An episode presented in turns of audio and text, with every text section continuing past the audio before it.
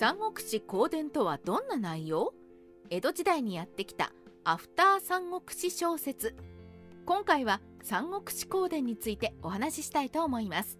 三国志公伝はその文字から推測できるように三国志の後。正しく言うならば三国志演義の後のお話です。お話の完成度は三国志演義のレベルが高すぎるために比べることは難しいですが三国志ファンから見ればいろいろと感慨深い内容となっています。この三国志公伝がどんなお話なのかどのようなものなのか今回はざっくりとご紹介しましょう。三国志公伝とは？前述したように三国志公伝は三国志演義の続きの世界を描いた小説です。作者は有用野氏といい三国志演義の世界を作り上げた羅漢中とはまた別の人物です。その成立時期は中国における明の時代であり三国志演義が生まれた時代と同じですね。内容からすると三国志演義ができてから生まれたのが三国志公伝だと思われます。公伝と演義と平和。三国志公伝は三国志演義を書いたと言われる羅漢中が書いたものではありません。しかしその続編といった方が分かりやすい内容となっています。また三国志演義のように史実民間伝承などを取り込んでいきながら作者のオリジナリティもふんだんにあふれた内容となっているのが特徴でしょうか。また三国志平和の内容も踏まえられておりこちらでは劉備のひ孫が秦と戦うのですがこの影響をかなり受けている内容であり三国志三国志演義に出てきたキャラクターたちの孫が多く出てくるのも特徴です。三国志公伝人気。そんな三国志公伝ですが三国志演義が大人気となった中で生まれたにもかかわらず中国ではそこまで人気を集めることはできなかったようです。がそんな三国志公伝は実は海を渡り日本にやってきていました。そして江戸時代の日本では翻訳され通俗俗三国志通俗俗語三国志としてそこそこの人気を得ていたようです。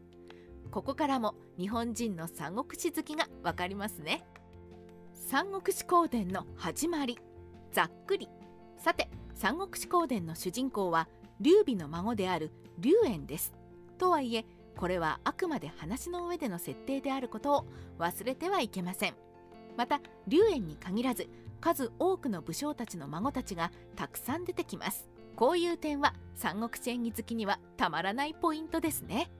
始まりをざっくりと説明すると龍炎が蜀の滅亡時に生徒を脱出。郷土の地にて再起を目指しているところに同じく蜀漢王朝の再興を目指している関羽張飛趙雲などの蜀の名臣たちの子供たちが集まっていくというストーリーです。三国志公伝の終わり。かなりざっくり。龍炎たちが戦うのはもちろん新王朝。こちら新王朝でも三国志演におなじみのキャラクターたちの孫世代がたくさん出てきます。こちらには加工トンや芝居の孫だけでなくリクソンや両党らの孫も出てくるのが面白いところ。そして戦いに次ぐ戦いの中で見事新王朝打倒の夢を叶えます。とはいえ史実から大きく離れてハッピーエンドということはなく龍炎が建てた北漢王朝は天下を統一することなく滅亡してしまうエンディングとなっていますね。三国志公伝のポイント。三国志公伝は三国志演義三国志平和の流れを組んだ歴史小説ですが少し触れたように大まかな流れは史実に沿って流れていきます。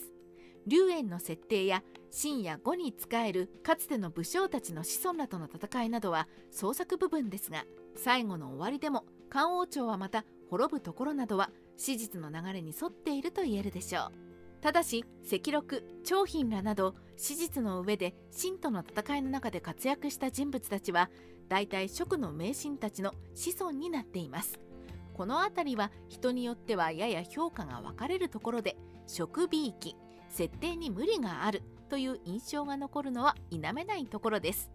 しかしそれを踏まえて読めば三国志ファンには一度は読んでみてほしい作品と言えるでしょう。ただ八王の乱など三国志演義で言えばより後の話がベースになっているのでその辺りのお話を頭に入れてから読むことをおすすめします。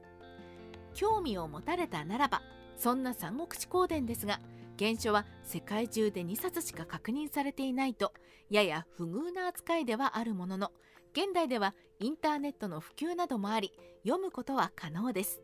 また日本では通俗族三国志通俗俗語三国志という名で日本語に翻訳され現代語でもインターネットで読むことができます。ぜひ興味を持たれたなら一度見てみてくださいね。三国志ライター千の独り言前述したように三国志公伝のお話の舞台は新王朝であり八王の乱や五胡十六国についてなども踏まえた話が出てきます。